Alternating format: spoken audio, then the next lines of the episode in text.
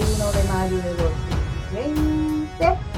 Les habla Alice Flecha y Ednali Figueroa. Como siempre voy a estar aquí aportando desde la perspectiva como socióloga, que es la experiencia que tengo académica, y también como eh, persona que ha trabajado en diferentes organizaciones sin fines de lucro. Académica y de vida. Académica y de vida. Que he trabajado en organizaciones sin fines de lucro para dar servicios a personas sin hogar o personas VIH o sobrevivientes de violencia doméstica. Yo les hablo desde la perspectiva de artista, de actriz, de productora, de regidora de escena, de humanista, de, de las artes representativas Eso ya está dicho. Hoy vamos a tener em, una colaboradora, una feminista activista por los derechos de las mujeres, obviamente, y los derechos humanos. Tiene una maestría en trabajo social de la Universidad Interamericana de Puerto Rico y también tiene una maestría en consejería psicológica en la Universidad del Turabo. Su nombre es Leila Negrón Cintrón.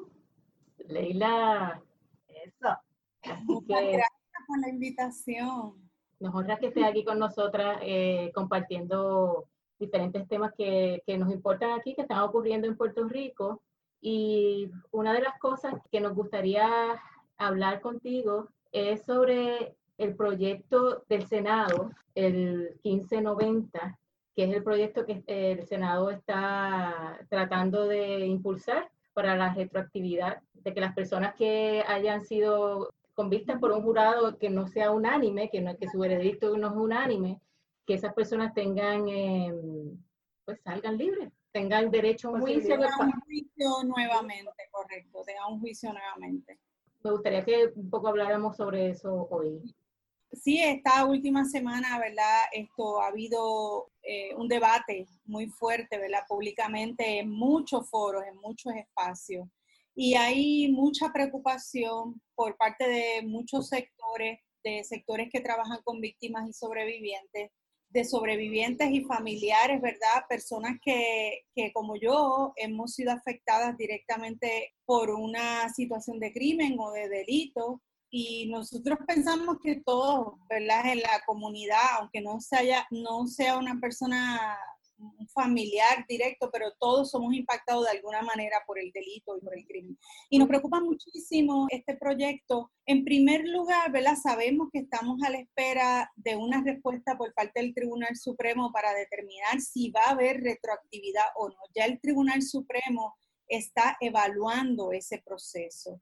Y parte de las preocupaciones que se han levantado, no solamente por las víctimas, también importantes juristas en el país, han estado dando la voz de alerta respecto a la prisa que hay para legislar.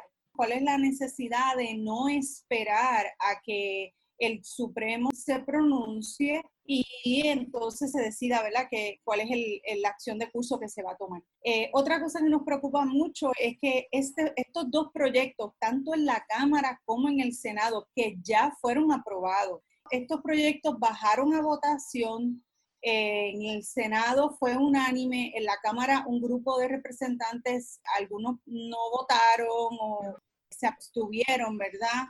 Porque levantaron la voz de alerta respecto a que no había estadísticas, no se hicieron estudios sociales ni económicos, ni siquiera sobre cómo iba a responder la rama judicial ante este proceso. No se conocen cuál es, cuál es la cantidad de personas que se beneficiarían con el proceso de retroactividad. No hay información en estos momentos, no hay estadística en estos momentos de cuántas personas realmente que están confinadas tendrían el beneficio de, este, de un nuevo juicio. Esa, esa data no se tiene. Y lo más terrible es que se hayan aprobado estos dos proyectos, tanto en Cámara como en Senado, sin haber tenido toda esa información que de ordinario es lo que ocurre. Si cualquier organización se levanta y va mañana a cabildear por un proyecto, lo primero que los legisladores y representantes en este país te preguntan es, ¿dónde están las estadísticas? ¿Quiénes son las personas afectadas? ¿Cuánto va a beneficiar esto? Esa información básica, se hacen análisis sociales, se hacen análisis económicos, jurídicos, políticos, sociológicos, en todas las dimensiones, porque son proyectos que impactan toda la comunidad. Ese es el segundo señalamiento que nosotros hemos estado haciendo. En particular, es, algo que a mí me preocupa mucho y me preocupa muchísimo que se esté haciendo en este contexto donde la gente está sobreviviendo al COVID, está manejando toda la cuestión de salud y toda la cuestión económica, ¿verdad? Entonces, todo este andamiaje político, ¿verdad? Porque detrás hay un asunto político partidista, sobre todo, a mi juicio, esto se esté utilizando este momento para tomar una determinación como esa, empujar un proyecto por descargue prácticamente. Es lo que nosotros tememos que en algún momento ocurra también. Eh, eh, la sesión legislativa continúa hasta el 30 de junio, creo que va a terminar antes, 23, 25 de, de junio, pero ellos tienen hasta el 30 de junio. Para este proyecto a lo mejor lo dejan durmiendo, ¿verdad? Pero es probable que lo que ocurra es que lo bajen por descargue. Así que nosotros eh, y nosotras, las víctimas, sobrevivientes y las personas que trabajamos por los derechos de las víctimas y sobrevivientes, no podemos descansar, no podemos bajar la guardia, porque hay mucho trabajo todavía que hacer.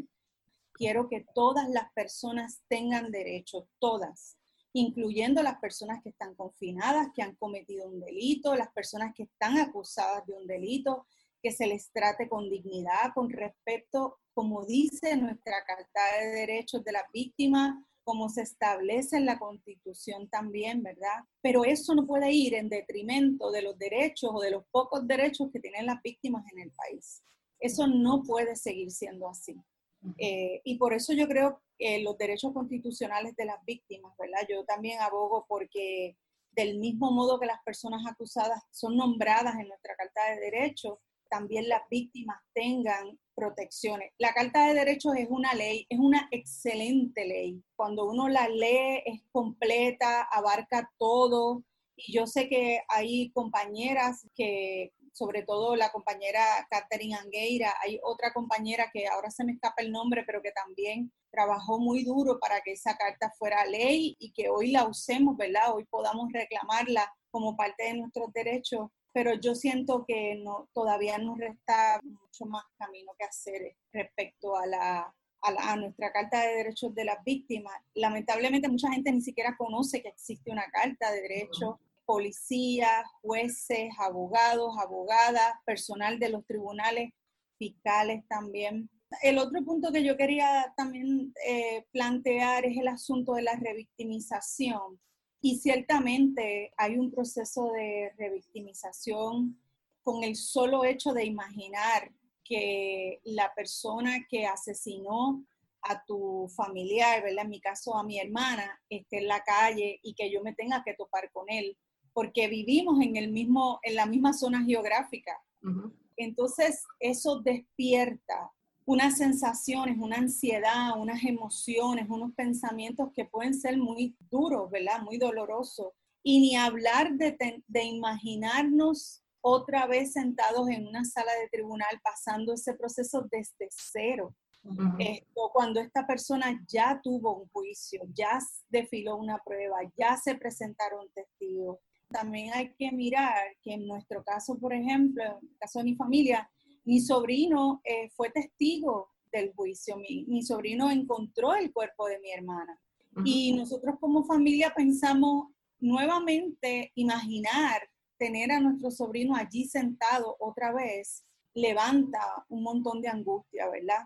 Y de eso es que se trata el proceso de revictimización. Como otra vez tenemos que enfrentarnos a un sistema que no respeta a las víctimas, que no escucha a las víctimas, eh, y hasta en estos días yo he escuchado ex fiscales hablando de que las víctimas andamos lloriqueando de la mano de los fiscales por ahí, ¿verdad? Y ciertamente todo el sistema es partícipe del proceso de revictimización. Los abogados de defensa están en primera fila eh, cuando se trata de revictimización. Yo no digo que todos, pero parte del proceso que se da en los tribunales sobre todo cuando son casos por violación, agresión sexual, violencia doméstica, es ensuciar la dignidad de la víctima, es traer a colación asuntos que no tienen nada que ver con el delito, precisamente para sembrar la idea de que el problema o la causa de ese delito lo provocó la víctima. Todo el componente de tribunales, policíacos, todo es parte de eso. Somos humanos y, y estas personas no, no han entendido, ¿verdad? Que las víctimas tenemos derechos y esos derechos tienen que ver con la dignidad. Así que esto no es un asunto de que el reclamo que nosotros estamos haciendo, y cuando digo nosotros me refiero a mi familia, porque yo no voy a hablar por todas las víctimas del país, ¿verdad? Es que las víctimas también tenemos derechos. Igual que las personas acusadas y las personas convictas, esto no se trata de que se legisle para que yo sufra menos, ni para que yo esté mejor, ni para que yo tenga que poner un pestillo en la puerta de mi casa. ¿verdad? No se trata de mí, de Leila, de la familia Negrón Cintrón, y que tiene que ser garantizado para todas las familias. Se trata de que tiene que ser garantizado. Alice, ¿tú querías? Por supuesto, claro. Yo un poco lo, yo creo que una de las cosas que está clara aquí, o por lo menos que ustedes están trayendo y cada vez lo están haciendo más fuerte, es que no es que un derecho sea mayor que otro. No es que el derecho de los confinados sea más importante o menos importante que el de las víctimas. Ustedes están reconociendo el derecho de los confinados, pero también quieren que la legislatura, que es el cuerpo que se supone que haga las leyes, porque lo, que está aquí eh, y, que, y que hiere ¿verdad? el oído y molesta, realmente nos molesta como pueblo, es ver cómo una legislatura que se supone que vele por todas las partes, sale corriendo sin tener vistas públicas, sin tener un análisis profundo, a tratar de dar un derecho que bien, mira, bien puede ser que en el futuro el Tribunal Supremo de Estados Unidos decida que sea retroactivo. ¿Por qué tú inviertes dinero si ya tú sabes que el Tribunal Supremo de Estados Unidos, esa decisión puede ser pronto? ¿Por qué tú inviertes nuestro dinero, el, del pueblo, pensando, ok, si esto sale a, a dar estos juicios nuevamente, ¿cómo sería que yo los voy a atender? Tratar de investigar y hablar con las víctimas, cómo se sienten, ¿Cómo yo puedo mejorar ese proceso? O sea, en vez de estar invirtiendo en eso, están invirtiendo a todo vapor para legislar por debajo de la mesa eh, cosas sin consultar. Y lo que molesta es que se ve que es político. Aquí en Puerto Rico, para las personas que de otras partes del mundo que nos escuchan, aquí en Puerto Rico las personas que están en la cárcel tienen el derecho de votar. Así que eh, por eso es que nosotros entendemos que es una movida política en años de elecciones tratar de ganarse el favor de toda esa comunidad. Y yo creo que por ahí va la cosa y el que uno se molesta, ¿verdad? Como ciudadano, porque esto es eh, un atropello tras otro. Como bien dices, en esta pandemia que no podemos ni siquiera organizar, o sea, nos estamos organizando ya más o menos para poder eh, confrontar estas situaciones, pero realmente es tratar de tirar una bola bien rápida, ¿verdad? Para que pase. Claro, y que es complicado organizarse, ¿verdad? Porque eh, ciertamente pues estamos manejando otras cosas que son importantes y que la gente tiene mucho temor todavía de salir a la calle, de exponerse. Estoy totalmente de acuerdo con lo que acabas de plantear, Alice, y ese es el planteamiento que yo quiero seguir llevando. El otro día, un, yo no sé si es periodista o comenta la noticia, no, no, sé ni cómo llamarlo, pero decía esto, bueno, pues que el, asesino de su hermana se pudra en, la cárcel. Y a mí esa expresión me, me, incomoda muchísimo, ¿verdad? Porque es un desprecio hacia, hacia la persona, hacia el ser humano, y no se trata de eso yo no, no voy a utilizar una expresión como esa para tratar o presentar mi punto de vista. Yo deseo que todas las personas tengamos derecho, no importa la posición en la que estemos, ¿verdad? Si somos acusados o somos víctimas. Pero en este caso, legislar de esa manera, y como tú bien has dicho, Alice, no usar este tiempo que se va a tomar el Tribunal Supremo para tomar su decisión para prepararnos para enfrentar ese asunto si es que llega, porque no sabemos si eso va a ocurrir. Yo no soy abogada ni soy experta en derecho ni en leyes, pero yo he escuchado abogados decir que sería la primera vez en la historia que va a ocurrir eso si es que ocurriera. Y para eso tenemos que estar listos, lo sabemos y listas, ¿no? Incluso están listos para los casos que ya están, o sea, que se tienen que atender, que no son retroactivos. Correcto, y apoyar a esas familias que ya están manejando. el sistema para que pueda manejar la situación, porque si tú manejas esa situación bien, vas a manejar los retroactivos si es que ocurriera. Es que se cae de la, de, de la mata. De la mata, del palo, se cae, de, es que es una cosa... Definitivo. Por eso, ¿verdad? Esto, la pregunta es ¿por qué la prisa? ¿Qué es lo que hay detrás? ¿Verdad? Y uno quisiera poderlo descubrir con total certeza. Yo no sé si tú no te atreves a decirlo, yo lo voy a decir porque, pues, eh, mira, esos son votos. A mí también me, me, me llamó la atención el legislador eh, Héctor Martínez cuando empezó la, el, lo de la pandemia. Yo he trabajado en instituciones juveniles. Yo eh, entiendo que hay gente inocente en las cárceles. Yo entiendo que el sistema es abusivo y es opresor y va en contra de unas clases específicas y que hay mucha gente que son perseguidas y están en la cárcel, que no deben estar. Yo, yo entiendo eso, pero tú no me puedes decir a mí empezar a toda prisa cuando empieza la pandemia. Si yo de verdad estoy, estoy interesada en resolver una situación, yo voy a empezar a hablar sobre proteger a los guardias, darle mascarilla, guantes, hacer las pruebas para que no se contagien las personas que están en las cárceles, ni tampoco se contagien las personas que están atendiendo, ¿verdad? Y dando ese servicio a las personas que están eh, confinadas. Lo único que se le ocurrió y lo que decía era para sacar a las personas por la pandemia. Y Esa era la primera medida, antes de cualquier otra cosa. No hay ninguna preocupación si tienen material, si se están protegiendo, si, si están protegiendo la salud de los reos. No, sacarlo. Pues entonces uno tiene que, o sea, no, no hay que ser muy una luz, ni, ni, muy brillante para entender que, que están buscando el voto de, la, de, esa, de esa comunidad. Yo leí o escuché que alguien dijo, oye, pero si es por la cuestión de los votos lo que están trayendo, entonces las víctimas también votan, sí, pero no es lo mismo, porque está la cosa esta de la lealtad que se busca de las personas que han sido convictas que salen. Se busca y sabemos que hay organizaciones dentro de las cárceles que pueden votar y organizarse en bloque. Hemos visto esto antes. Esta no es la primera vez. No y con respecto al asunto de que haya personas inocentes en las cárceles, yo tampoco quiero que ninguna persona inocente esté en, en una cárcel, pero ya la ley tiene unos recursos. Quizás este tiempo deberíamos utilizarlo para evaluar si esos recursos son suficientes.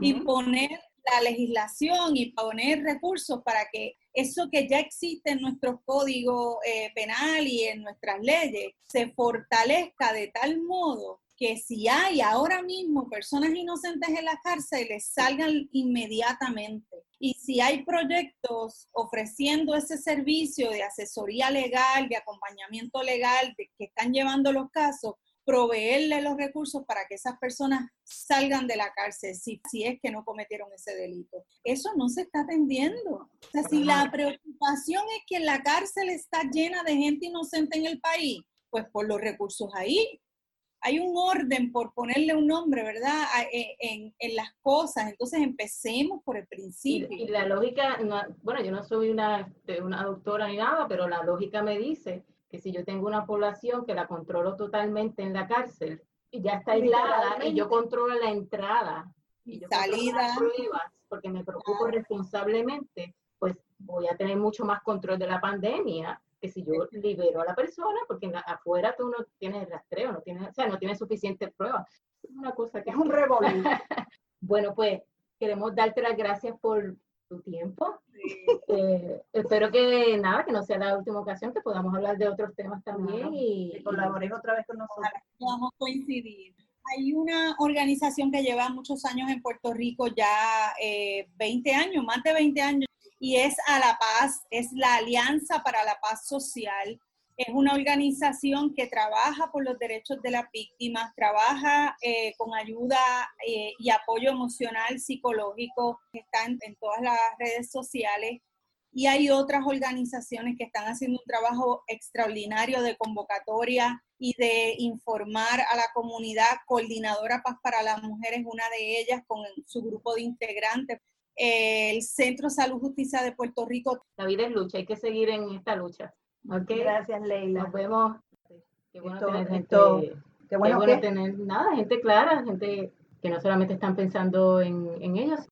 Un punto que es importante para entender por qué esta discusión es importante en Puerto Rico es que tenemos nuestro sistema de tribunales, pero al nosotros ser una colonia, nuestro sistema de tribunales está por debajo, subyugado al Tribunal Supremo de Estados Unidos. Así que si hay decisiones que se toman en el Tribunal Supremo de Estados Unidos, automáticamente esas leyes se tienen que implementar en Puerto Rico. Pero quería clarificar eh, ese asunto. Y hablando sobre Estados Unidos, no podemos dejar pasar, mencionar un poco lo que está sucediendo en Estados Unidos ahora mismo con las protestas que han surgido a raíz del asesinato por estos cuatro policías, específicamente uno, que no voy a decir su nombre porque no me da la gana de ensuciarme la boca diciéndolo, que fue quien le puso la rodilla en el cuello y estuvo ese hombre, George Floyd, por 10 minutos luchando por su vida. La gente dijo, ya esto se acabó, no vamos más, se acabó el embuste, se acabó esta pendeja y se tiraron a la calle. Porque ¿cómo es posible que esto suceda una y otra vez? Y claro, vienen a decir que es que la persona se resistió al arresto cuando benditas sean las cámaras que existen ahora en estos tiempos, cuando se usan para el bien. Obviamente se ve que esta persona no resistió ningún arresto. Y aunque se hubiese resistido al arresto, nadie merece que le maten, que le maten así. Obviamente. Y que tú tienes un ser humano que lo están aplastando y lleva minutos diciéndote no puedo respirar, eh, pues me parece todo. yo no vi el video completo porque yo no podía, no, no puedo, no, no lo tolero, no lo aguanto, no lo resisto, me, me hierve la sangre de manera tal. Y entonces he estado muy pendiente en Twitter sobre lo que está pasando allá y todas las protestas y también cómo hay gente infiltrándose que están causando estragos, y, vandalizando y obviamente están virando la tortilla como que esto es la gente que está protestando. Tú sabes, como siempre se hace. Esto se ha tirado ya una cosa que es totalmente de la supremacía blanca, que ha sido permitida, que ahora se sienten con toda la autoridad del mundo, porque el tipo que está ocupando espacio en la Casa Blanca se cree que nadie es mejor que él y entonces está haciendo que mucha gente se piense que es así la cosa. Y qué bueno que, mano, que quemen todo lo que haya que quemar. Que arda, que arda Troya, que arda. Claro, yo estuve también leyendo a una amiga mía que vive allá en Minnesota, que ella dice que también están quemando lugares de donde viven las personas que son de ahí y personas pobres y personas que no tienen muchos recursos, etcétera. Claro, e, eso siempre va a pasar, pero, pero no es que estoy diciendo que siempre van a haber daños colaterales, porque es verdad que siempre van a haber daños colaterales.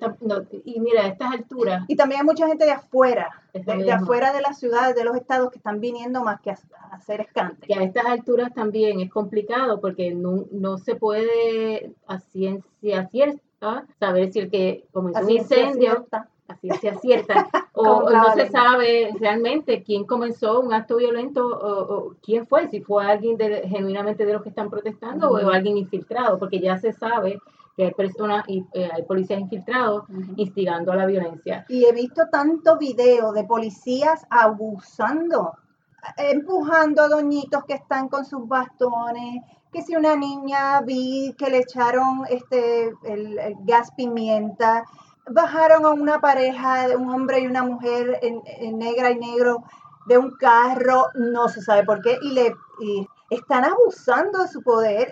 Ah, vi a otro policía que le quitó la mascarilla a un hombre negro para echarle gas pimienta. ¿Qué? ¿Qué es la que? ¿Qué, qué rayo está pasando? Y yo le estaba diciendo hoy a Alice, yo no podría estar ahí porque a mí me matan.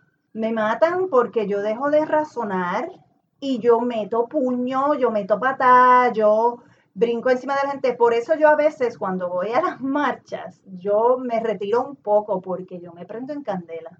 Imagínate cómo está esa gente allá. Y entonces con esto de la pandemia, yo miraba los videos de tanta gente yo lo único que decía, por favor, pónganse las mascarillas. Ay, es que una cosa tras otra. Y es cuando ya tú pierdes el miedo de que, mira, si me enfermo, que me enferme, pero yo, aún yo no he perdido ese miedo de enfermarme. pero si me agarran ahí, me matan. ¿Verdad? Cada país tiene sus situaciones, cada país tiene sus conflictos internos no hay forma, yo no me atrevo a decirle, a, estar juzgando si están protestando bien, si no, si la gente está molesta. Es obvio que, que la opresión, la supremacía blanca ha, hecho estragos en las comunidades ah, afrodescendientes en Estados Unidos, en las comunidades latinas, en las comunidades también que, eh, son los genuinos, los que estuvieron ahí primero, los, nativos, los nativos ah, americanos. Es algo que está explotando y que cada país tiene su forma y su, su manera de expresar su indignación. Y algo que yo sí voy a apoyar es que la gente proteste, que la gente sea libre en expresar su indignación, en luchar por la justicia y por la dignidad de los pueblos, de los grupos. Así que yo apoyo eh, esa gesta. Yo espero que la gente trate de cuidarse y que eh, Estados Unidos como país tiene que decidir quién va a continuar dirigiéndolo, pero la persona, en mi opinión, desde afuera, y no tanto desde afuera porque he vivido en Estados Unidos y, he votado, he participado, participé en las últimas elecciones en Estados Unidos. Yo también y lo sufrí muchísimo. Así que no, no es desde afuera, como una persona que vive en la colonia, en una colonia de Estados Unidos, no estoy desde afuera, así que yo pienso que la persona que está dirigiendo Estados Unidos está dividiendo el país profundamente y ojalá que se despierte, lo bueno se despierte el pueblo americano y saque, despertando, están despertando y saque esa división tan profunda que yo creo que les va a dar mucho trabajo, yo creo que cada vez va, están haciendo, sacando, exacerbando esas, esas divisiones y dividiendo ese país.